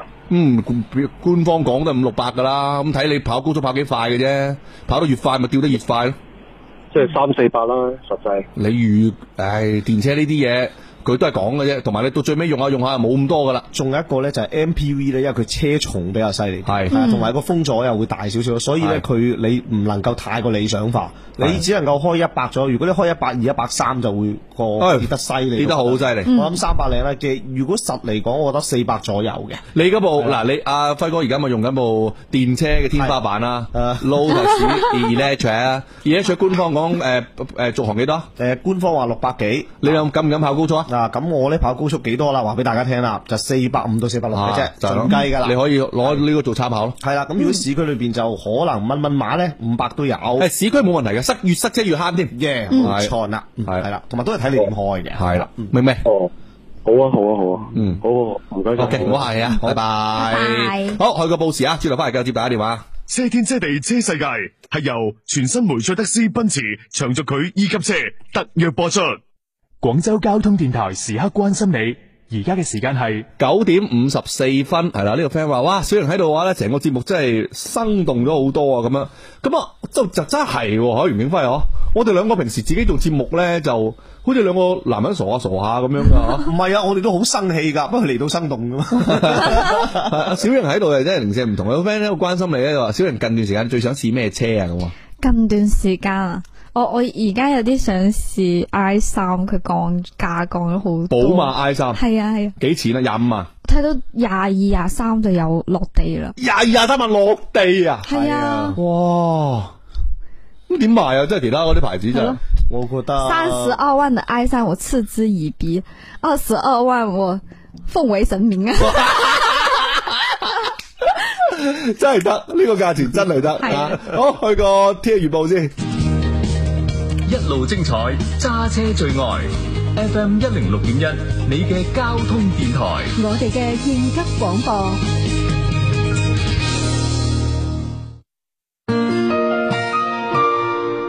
時刻在我心，風雨冷暖心亦心。一零六一，最新天氣報告。係啦，咁啊天氣咧就要留意啊，因為降温啊吓，咁啊诶，琴日嘅幾誇張啊，就係廣州三十度氣温，北京落緊雪。所以可見中國真係地大物博啊！我今朝去游水嘅時候咧，就誒有、前台嗰個小姐姐提醒我，佢話：中山今日啲水凍咗啊！我幾多度啊？十九度啦咁，因為呢幾日我游得廿度以上嘅，我話今日已經跌過二十啦咁樣，我話佢話聽日仲會再凍啲咁樣嚇，咁啊大家留意天氣嘅變化啦咁啊，咁啊所以咧就喂輝哥，我有個問題，即係你而家呢度出鏡呢套衫咧型啊就型啦，嗯咁天氣凍嘅時候點辦咧？誒、其實裏邊打下底咯。哦，咁天氣熱嘅時候點辦咧？誒、天氣熱嘅時候就頂硬上咯。哦，即係我以為天氣熱嘅時候齋着背心㗎。 嗱，你冇發現咩啊？小型嘅天氣凍、天氣熱都係嗰啲着咗㗎，係咪先？咁啊係喎，真係講得得幾度佢都仲係短裙喎。係啊，喂，你你有咩秘訣咧？呢樣嘢我都想學，真係。诶、就诶、呃入邊着保暖內衣，跟住咧哦哦又着嗰啲光腿神黐，跟住貼滿咩咩黐話？光腿神黐係咩嚟㗎？係着喺邊度㗎？诶诶褲襪啊，嗰種睇起身好似冇着嗰種褲我就同阿小瑩講我哇，阿阿阿女你咁樣搞 法，嘿，你以為好厚㗎？你有冇你摸落係咪真係好厚啊？阿冇咁樣啊！ 啊，真係，喂，你而家啲啲臨場反應好咗好 多喎。邊去 任啦？咪真係成家翻啦！袁景輝，你過嚟摸下我呢個厚唔厚？好嗱，熱線繼續開通啊！咁啊，誒蒸新蒸頭之前呢，我哋繼續都係送緊中紅飛大紅包嘅啊！咁啊，大家如果想要嘅話，打電話俾我哋啊，八六一九一零六一八六一九一零六一啊！阿球記咧就話飛哥仔之前 band 鋪剎車俾嘅優惠活動仲有冇啊？咁樣誒、要等啊 Mark 哥同埋啊老葉上嚟先至有嘅，平時就冇嘅。咁啊所以如果你部車剎唔到車，快啲去換。誒、仲剎得到嘅話，等都等係啦。咁啊，應該正常講啦，可能下星期二到我佢哋會上嚟㗎啦。誒、我哋睇翻啲嘉賓，因為所以即係我包括我其實我今日都有同阿輝哥同埋阿同阿小瑩解釋啦，就話唔係話而家唔可以個個星期請佢上嚟，係因為我哋而家有幾組嘉賓咧就輪嗯住上，咁啊、再加埋星期三咧就要交俾駕駛兄弟去做，咁啊所以咧我哋而家基本上咧就係誒兩到三日嘅呢個嘉賓節目嘅安排咧，就會有六到八組嘅嘉賓輪翻上陣嘅咁樣。哇！喺輪住上喎，係咁啊啊，可以輪住買啦啲係車。所以咧安排咧就係咁噶啦 啊啊 OK 啊咁希望大家咧就多多包涵啦。呢個 friend 話明哥喺岑村嗰間店叫咩名啊？咁樣要問下明哥先得啦。啊如果我喺個節目度開個名嘅話咧，我今日又唔見五百啦。嗰五百我寧願我哋派利是啦嚇、啊好嗱，提醒翻啦，今朝凌晨五點半到咧，一艘集裝箱空船空載咧就從佛山南海開往南沙途中咧，途經呢個紅旗瀝水道嘅時候咧，就撞到呢個瀝心大橋嘅橋墩啊，咁啊導致到咧橋咧就斷裂嘅，而家咧仲喺度處理緊啊啦，希望大家留意嗰邊有交通管制啊。正点报时系由益友国际汽配用品展贸中心特约播出。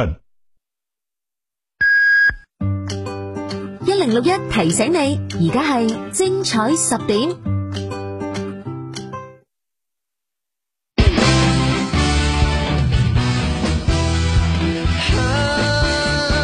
天天你在耳邊，不再感冰凍，暖心仿似春風送。 FM 一零六點一，廣州廣播電視台經濟交通廣播。天陰天黑也不需害怕，隨時提示着天氣在轉化，全為你悠然自家。交通警況其實有用㗎。一零六一即时交通消息。嗱，提醒翻咧，由於啱啱講到嘅嗰個事故啊，所以咧目前呢，瀝心沙大橋路段呢係有臨時交通管制嘅啊，大家如果喺南沙嗰邊出行嘅話咧，留意翻呢邊嘅最新嘅調整啦吓。好，嚟咁啊，九點翻到去十點過咗一個鐘之後咧，廣州交通呢其實咧就已經順咗好多噶啦，稍微注意下咧就新疆呢邊呢，誒、呃出翻海珠區方向有少少慢嘅，另外環城咧三滘過翻佛山方向咧而家係車多嘅啊。繼續直播室裏面呢，有袁景輝、方鴻輝加埋咧就係小瑩喺度嘅。咩啊好開心啊！笑聲滿載啊！系啊，歡樂滿東 華噶嘛，二線黃生，系系飞哥仔，系哎飛哥仔，哇，會長係點啊？有咩幫手？冇啊！诶、啱啱你哋講起台全景白，我啊，王子啊，哦，王子，哦新年好，新年好，原來係你啊，新年好，新年好，同你拜個早年，哎呀，祝路特斯係今年生意興隆，啊，日日業績長虹啊！我咪去咗北京嘅，個二月份咪全部人都去北京，哦我又租咗部，租咗冇咩嘢。哎，弊啦，條線斷咗啦，太遠啦，喺北京嗰度。诶，幫我接翻阿黃生嘅電話入嚟啊！好，去個客户聲音先。交通各不同，路況齊分享。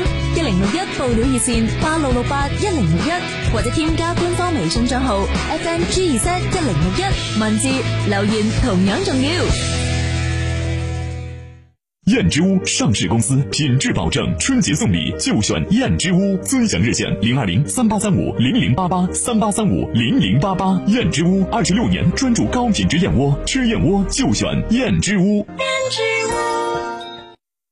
迎春祈福過好運年，就嚟佛山南丹山，新年祈福就嚟南丹山，歷史文化名山南丹山，南丹山廣東大型森林遊樂園，好山好水好運來，佛山南丹山，新年祈福就嚟南丹山。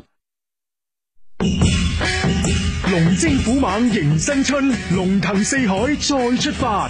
二零二四新年伊始，廣州新聞資訊廣播、廣州金曲廣播、廣州交通廣播、廣州青少年廣播攜手四百快裝、長隆集團、百年老店廣州蓮香樓、琶洲吉盛偉邦、番禺吉盛偉邦、中國電信廣州分公司。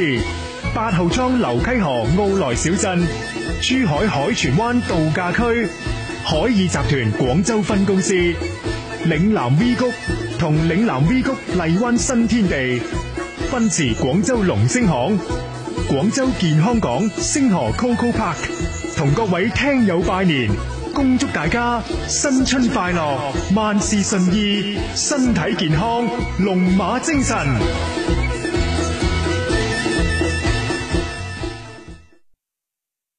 晚宴贺新春，健康过大年。大家好，我是燕之屋的代言人巩俐，我选择燕之屋。上大众点评搜索“燕之屋”。燕之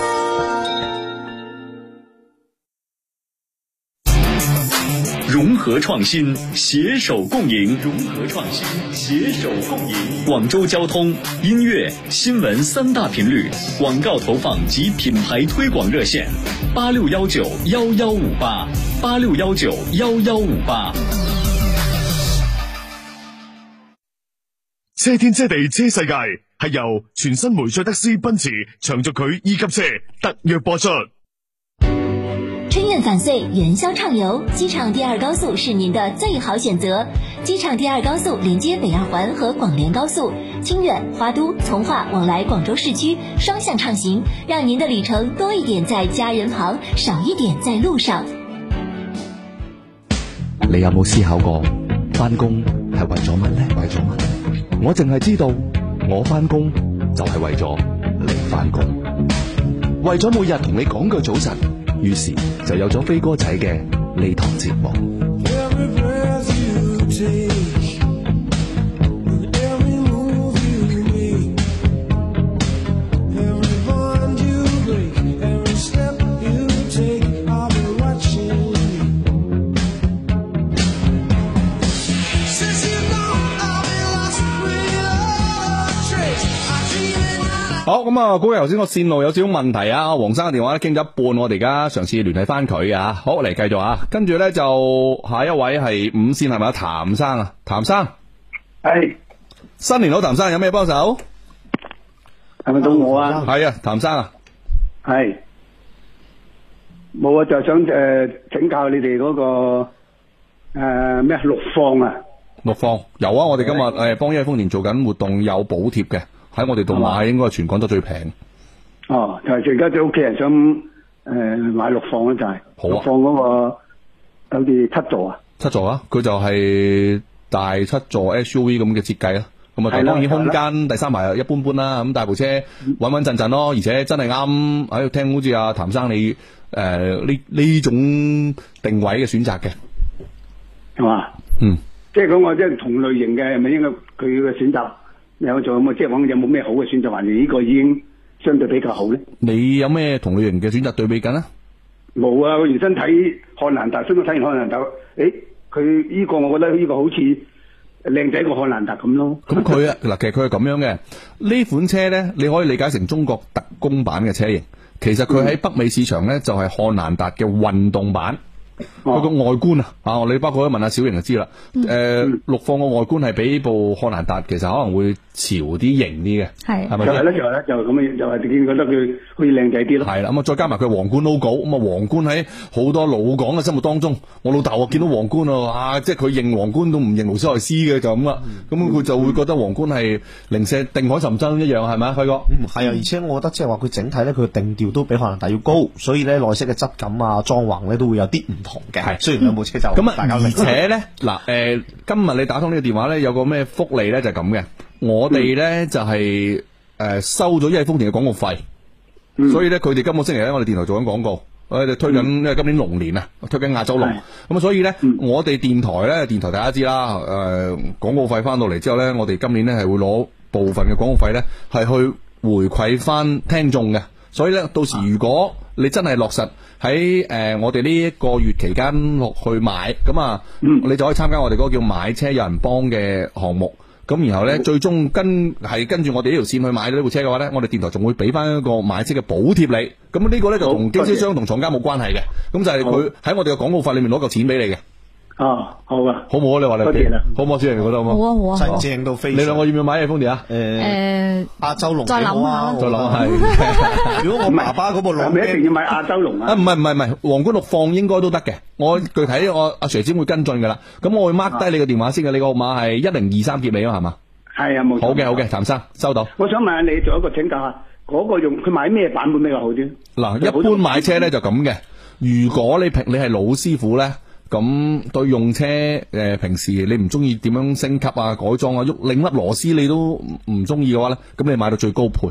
但係如果你好似我哋呢啲咁樣一部車一翻嚟咧，啲拎啊換晒嘅，裏面咧又換車機，又裝呢又裝東嗰啲咧，你係買低配，明白嘛？呢個其實就高低配嘅選擇嘅區別啦。聽我睇啱嗰個，除咗嗰個旗艦本下落嚟一個叫做啊個叫咩版啊？置頂配咯，誒社區專櫃，社區專櫃。嗯，啊，應該係專專櫃誒專櫃版好似係，係嗱，其實個名都啱啊。嗱，其實我都推介嘅，因為四驅專櫃咧，佢就有 CarPlay 噶啦。反而咧，佢最頂配旗艦咧係用佢豐田自己嗰個系統嘅。知唔知咩叫 CarPlay 先？你有冇用開 CarPlay 㗎，譚生？咩話？CarPlay，CarPlay 冇。哦，OK 嗱，呢樣嘢好重要，因為點解咧？我哋而家好似我老豆咁啊，佢上車咧，佢都係攞部手機就吉住個導航咁樣噶嘛，係咪先？條條揈咁啊樣我哋而家其實係啊陣間行係啊，係啦，條條揈咁噶嘛。咁樣呢樣嘢咧就真係唔係咁安全嘅。咁啊，所以咧，你而家買呢啲車，如果佢有卡 pay 俾你嘅話咧，呢條線楞咗落去嗰部車機之後咧，或者藍牙連接咗之後咧，佢中間嗰個屏幕咧就係、你手機裏面用緊嘅，包括好似高德導航啊，你誒、呃所有嘅嗰啲咩 QQ 音樂啊，所有嘅一切咧，嗰、個屏幕就即刻可以同你部手機聯動咗噶啦，係啊就好方便噶啦，知道嘛？ OK，好啱你嘅呢樣嘢真係。好，多謝多謝。 OK，好，所以小瑩你都推薦我。我都推薦。嗯推薦啱你嘅。OK，嗯嗯，拜拜 OK。你到時留意拜拜 Sir 啲電話，我哋同你跟進好嘅。嗯，OK，嗯，拜拜。即係嗱，好老實，你好似譚生咁嘅用戶嘅話咧，佢你俾啲過超前嗰啲咩輔助駕駛，佢佢都唔用嘅，冇錯係啊就好似反而皇冠陸放呢啲，哎啱啱好揼揼冚。嗯，有卡又係咪有卡啤就已經滿足晒車裏面所有嘅一切？絕對係啊而且豐田嗰個車機仲未係好先進啊嘛，啱啱好啊，係啱啱好 睇人用咯係啊所以幾好啊，我係哋啊配置啱晒佢啊。係啊，好嚟啊！咁你自己而家部車機用用車機定係用卡啤嘅？誒，其實我而家係用 Hi 卡嘅 Hi 卡因為我係華為黨嚟嘅。哦，咁啊真係好 high 價喎，啊係 high 卡，啊係耶啊，啊高合叫英文叫咩名啊？High Hi five。係 Hi Pi，係 Hi Pi，係 Hi Pi X，Hi 晒，點諗到咧？點諗到？真係大鑊，真係十點十一分。我記得你嗰陣時好似仲收過一部高合 J 㗎係嘛？誒 X X，我仲差啲想留住自己用，所以後尾係冇留到嘅。誒，好快買咗啦。係啊因為嗰哦日，其哇！但係琴日話 Y 十九萬喎。咁但係，喂，我同佢講謹慎啦，大家，因為呢，而家買嘅新能源車同以前你買嘅汽油車最大區別係咩呢？就係佢嘅車機呢，咩 OTA 啦，裏面一系列嗰啲系統啦，嗯如果、個嗰、個牌子執咗嘅話呢，你真係好多嘢你都搞唔掂㗎。係啊，啊！呢樣嘢你真係唔好搏啊！真係啊！即係我我我覺得，我覺得十九萬啊，九萬我都唔買啊！唔好話十九萬啊！嗯，其實售後方面我哋會有少少擔心啦。雖然個誒、呃即係質保方面咧都可以保證到零件嘅供給嘅，嗯但係咧誒有啲問題，即係個服務肯定冇而家大大店咁多間店喺度咁穩陣啦，係咪先？好，睇下黃生嘅電話接唔接翻入嚟先啊！黃生，我你四個仔，係好嘅喂你喺北京係嘛見咗啊？你喺北京，誒啊唔係，我嗰次去北京嗰陣時，咪租咗台 M 八嘅。哦哦即係買公司版，哦係啦。咁之後係因為我咪一加埋晒佢嘅，咁然之後咧個 M 八個後尾箱啱先有個有個聽眾話佢用 M 八，我又係咁，就淨係擺到兩個廿八寸，嗯一個二十，嗯就後邊仲有一個咧就要跟住我仔喺三排度咧，即係我仔要挨住嗰個箱嚟坐嘅。嗯咁然之後咧，我就想知除咗高山之外咧，我哋我哋呢班車佬出去玩都係租車多啦。咁呢啲 MPV 除咗高山之外，即係你啱先講高山之外，高山未必而家喺啲租入平台有噶嘛。咁其除咗呢個 MPV 之外，有冇其他啲可以推薦下俾我？ G L 八，如果大家嗱真係噶，我同佢講 G L 八咧，好多而家買 M P V 嘅人咧，好似覺得唉佢啲老氣橫秋噶啦，唔會揀佢。但係但係真正喺中國嘅 M P V 使用邏輯呢件事上啊，你能夠滿載七個，仲可以放落大箧，最好用嘅，唔好意思係 G L 八。哦，即係因為而家市面上嘅 G 八都比較平啊，舊細幾會唔會會唔會好啲咧？哇！但係好貴喎，世世紀又唔係豬油八咁樣嘅價格咯，去到咁嘅價有好多選擇噃。你嗱，我同你講，我係你嘅話呢，就睇你呢個呢部車點樣用嘅。咁一個啦，就好似好多而家有錢啲嘅，咁佢咪攞三廿零四廿萬買一部純電嘅新能源嘅或者插電嘅增程嘅呢啲啦，係咪先？嗯係冇錯啱先，啱小明啊啱啱啱咁呢個係一種方法啦。第二個呢，好似我哋呢啲咁，唉，冇乜錢嘅，屋企地位低嘅，咁我去花十萬八萬去買部二手啲嘅，市場淘到精品啲嘅 G L 八。我同你講，油車嘅 G L 八二點零 T 嘅嗰啲產品呢，其實一啲都唔差嘅，跑高速又慳油，使用使用又好，底盤又好，空間坐起身又舒服，價錢又唔貴。各方面我覺得係完全滿足到你齋我嚟玩嘅要求嘅，你攞佢攞嚟做腳就有問題嘅，但係攞佢攞嚟玩嘅話呢，喂，贏晒啲 M 八，贏幾條街啊！係咯係咯，呢次呢次就係開台 M 八就發現後排，即係即係最尾嗰個位真係細細個咁豬冇辦法啊嘅，哦佢佢傳奇當時出呢部 M 八，佢本身佢嘅設計初衷呢，佢就唔係我嚟當家用車用嘅，佢係我嚟做商務車用嘅。嗱，大家要明白一樣嘢啊，小明，我哋講下 MPV 呢 m p v 點解有啲車要專門做家用 MPV，有啲車要做商務 MPV？舉個例子，點解奧德賽係非常符合家用 MPV 呢？就因為奧德賽呢，少得嚟大。嗯，嗱，呢、個呢、個係一個哲理問題嚟嘅。咩叫少得嗯嚟大咧？就係 M 喺咁多嘅 MPV 裏面，奧德賽可以講係尺寸最細嗰部噶啦。嗯，但係哦佢嘅空間使用係最大嘅。佢嘅尾箱，佢放嘅行李，你包括你以前嗰啲啊，以前上兩代嗰啲啊，哇，即係扁扁地嗰只啊，係啊，扁扁地嗰只咯，即係好似誒四四方方咁。係啊，以前嘅嗰啲 M 嗰啲誒奧德賽都好啦，我今次我咪揾咗台去玩嘅。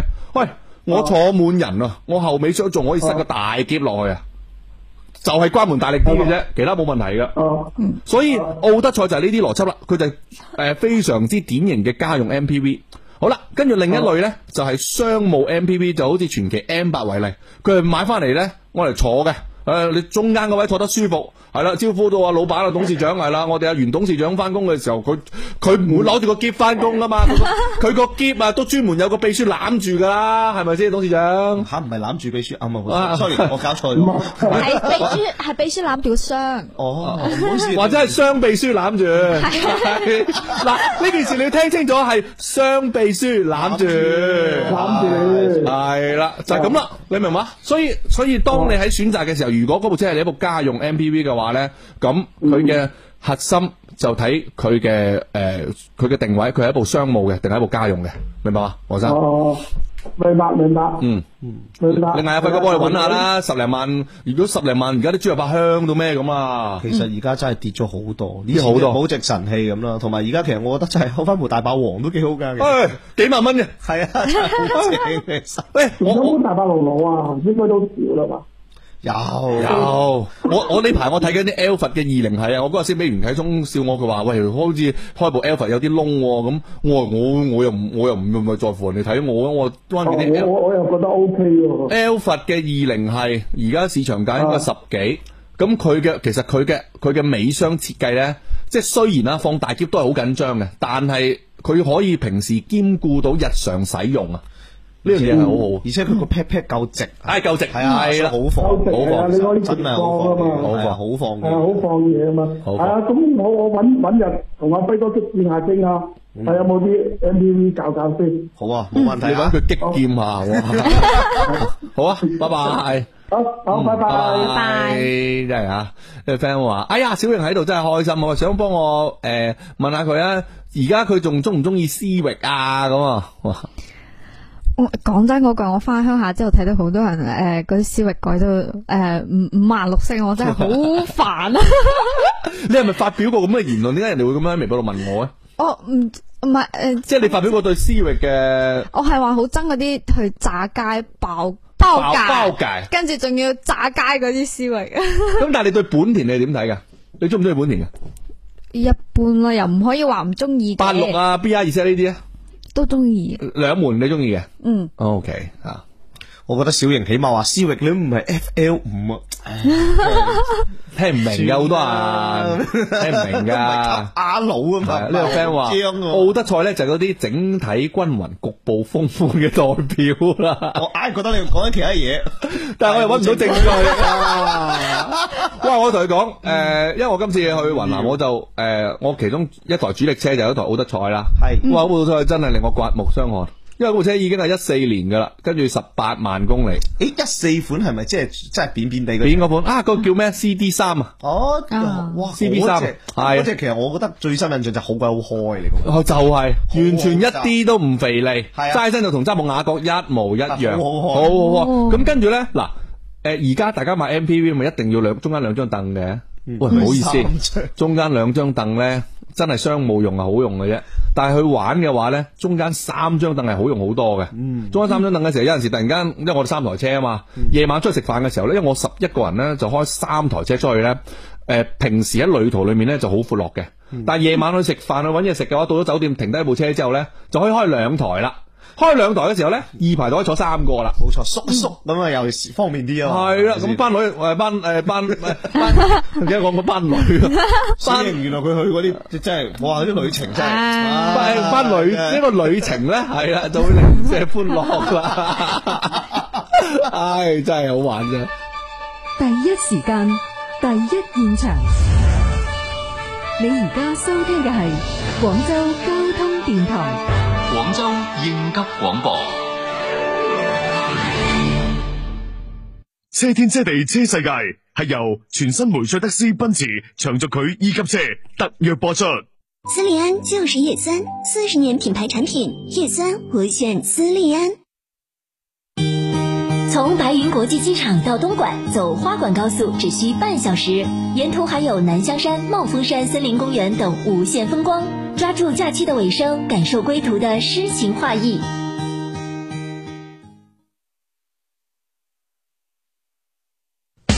你有冇思考過翻工係為咗乜呢？為咗乜？我淨係知道我翻工就係為咗你翻工，為咗每日同你講句早晨，於是就有咗飛哥仔嘅呢堂節目。好啦，咁啊，接近呢節目嘅尾聲啦吓，啊亦都到咗呢我哋今年開年翻嚟嘅一個呢，就係核心嘅環節啦，就係嘉賓嘉賓們的新年願望啊，係啦，咁啊，先問下小瑩先啦，嗯新嘅一年有咩新年願望？有冇換車嘅打算？有冇生活同事業上嘅打算呢？有先講車先啊，有啲想換車，賺到錢嘅話就換 F 胎。換 F Type 啊，佢一直都好中 意啊，好平我如果 F Type 係你話嗯三字頭得噶咯嗯喎，誒三字頭都得㗎，阿阿阮伯個兄弟都買一部啦，係咯，佢佢嗰部好耐啦，佢嗰陣時買貴啊，佢五啊幾買嘅好似話。佢買嗰陣時好貴，咁阿小瑩都攆咗幾輪㗎啦，點解你點解你中意啊 F Type 嗰部？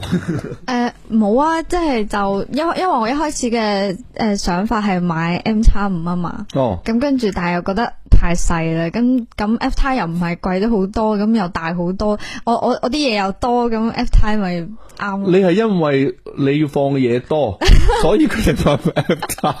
唔係 M S 真係太細 啦。笑咩啫？你個理由好充分啊！我我唔係，所以嗱，我都話人就睇下你同邊個比嘅啫嘛。你同 M S 五比，F 胎梗係大啦，係咪先？咁所以嗱，F 胎咩車咧？大家知唔知？就係 Jaguar 嘅，係一部跑車嚇，嗯一部兩門兩座嘅跑車啊，得兩個座㗎咋係啦真，係咁但係喂，如果同樣俾你揀嘅話，你有冇睇嗰部 M G Cyberster 啊咧？有，但係我照講直講。诶、就我唔係好中意個電刀門。唔知點，哇！你同我袁老師 一樣。佢嗰部車其實嗰部車設計冇問題嘅，係設計冇問題就係就係好多嘢都過咗，啊，就都幾好開嘅，好射死啊！如果開戰刀門係嚇啊係啊係啊嚇。而且價錢定得有少少貴高，係佢之前同我講係話二字頭嘅，到最尾出到三字頭啦。我覺得係咯呢呢個就真係推誒勸退咗好多我哋啲年輕用戶。其實我哋大家造成啊嘛，我哋唔好太中意佢，佢就會平 係啲。誒呢呢部車，我相信啊，如果過得一年到啦，嗯二手車市場會有噶啦。咁純電嘅跑車二手車市場嘅話呢，我覺得二字頭絕對冇問題啦。好鬼衰，你知唔知？個個喂你買馬好正喎，我話部車我試過 O K 啩。誒，斌哎哥你幾時收啲準新嘅？我講 我都係咁咯，包括阿 老姐，即係高嗰個老姐啊，唔係細粒嗰個高嗰個老姐啦嘛。啊佢有冇有收準絲 不過啱老姐嘅，嗰部車真係啱老姐，係誒即係 O K 嘅。啊所以佢都衰鬼。係，同埋咧，我今年其實誒，我同你一樣，我今年嘅目標，因為我舊年買咗四台四台車啦，咁啊都係啲嗯誒，即係各種功能性上嘅車型啦。我今年嘅目標我都係我都係想揾一部開篷嘅。哦我今年嘅目標，咁啊當然誒、呃能夠揾到二加二最好，因為我小朋友有時要坐。係，我覺得二加二先實際二加二會會啱我啲。咁但係嗯咧，如果有精品啲嘅 MX 五咧，可能我都會出手嘅。哦，係啊，精品，但係精品得嚟要平喎。哇！但係講真，M X 五其實真係抵嘅，因為咧以前嗰啲 M D 一啊，其實之前一直企住喺廿五、廿六呢個係係位係但係而家我估計再過啲啲車主 hold 不住咧，我諗廿零都有㗎啦。係嘛？你你而家誒鋪頭有啲咩車喺度可以今日節目同大家分享 下？唔好意思，我而家淨係得蓮花嘅啫，齋得蓮花。三倍 list 啊我哋最近收咗。哇！三倍 list 啊都都係首波經典咯。咁所以今年我嘅願望咧好得意，咁我就未必會買新車，咁但係咧我就會想養好啊我手上面嘅兩兩部蓮花，我好開心㗎。好嘅，係啊哇！呢個都係一個好好嘅做法，同埋玩呢，佢誒喺二手車市場啦變化咁大嘅情況之下嘅話呢，做專佢做專業呢樣嘢，我覺得對於花王輝嚟講係啱嘅，呢條路做得啱嘅。係啊，即係當然啦，啲得意嘅車都可以揾我啦。咁同埋二手車嘅問題咧，我都會悉心同大家解答嘅。嗯放心，我冇離開到呢個行業，唔使 驚。冇錯，仲有小型喺度。好嘅，係啦吓，咁啊佢同埋佢同阿蕭敬兩個而家拍電 影嘅動作片啊，誒 有冇愛情噶？唔知咧，我哋啲婦女嚟㗎咋 啊。個口你都知，婦文女。藝。 所以所以好啦，第二個咧就繼續問翻小玲啦。咁你嗯誒、呃今年除咗誒換車呢個願望之外，工作上同埋生活上、事業上有咩新年嘅想法？嗯，工作上啊，想诶、呃接多啲單，跟住漲客漲多啲粉咁。哇我盡量今年更新多啲。呢樣嘢好難咯，因為其實我覺得抖音喺二零二三年開始之後啦，你要漲粉啦，同埋你要流量高咧，係好難再再好似以前咁啦。係啊，係啊，係啊。所以即係除非你嘅內容係非常特別，或者講係即係出類拔萃。咁如果唔係嘅話呢，普通我就講而家我哋做拍誒、呃汽車視頻嘅朋友呢，其實佢都好難獲得大嘅流量，哪啊怕部車再再難能可貴都都好難，係嘛，輝哥？係啊，冇錯，所以我哋而家即係都會揾好多革新，玩好多嘢。所以上年其實都有唔少好嘅作品咧，都同小瑩一齊嘅。嗯係啦，咁所以我哋往後啦都會繼續努力啦，希望啊小瑩多多關照 啊。哇！ 哇！你你真係個誒咁客氣嚇，因為咧誒、我哋舊年我同阿小瑩我哋拍咗一條啦，嘗試咗啦，誒、效果幾好嘅。咁啊、所以咧，我係未同阿花鴻輝做過呢種聯動嘅。我哋今年睇下，我哋試下我哋三個有冇機會可以出一條片咧，情懷啲嘅。係啦，咁啊，誒，亦都用我哋對汽車嘅呢份熱誠咧，送一個新年嘅禮物俾大家啦，好唔好啊？一齊期待住啊！嚇，好喺度咧，代表欄目組咧就祝花鴻輝同埋祝阿小玲嘅新嘅一年咧生興隆、身體健康、心想事成啊！耶！大家好啊，大家都係。下期見，拜拜，拜拜。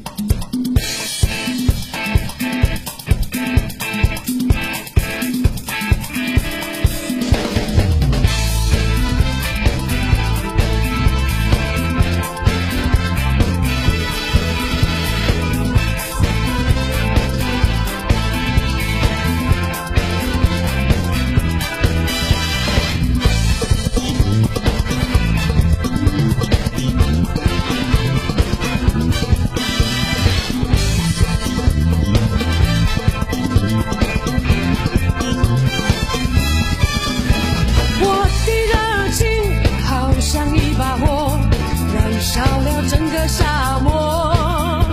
太阳见了我，也会躲着我，它也会怕我这把爱情的火。沙漠有了我，永远不寂寞，开满了青春的花朵。我在高声唱，你在轻声和，陶醉在沙漠里的小爱河。你给我少一点滋润我心窝，我给你少微风吹开你花朵，爱情的小花朵属于你和我，我们俩的爱情就像飘进的沙漠。哦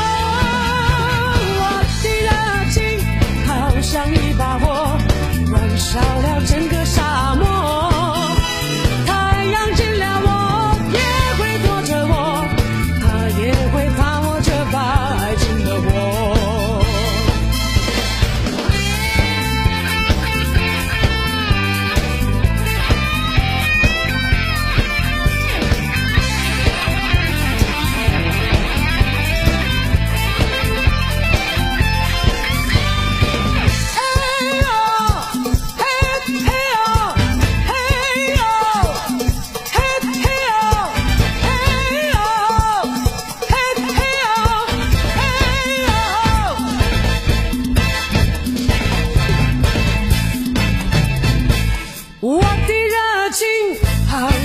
把握，燃烧了整个沙漠。太阳见谅我，也会。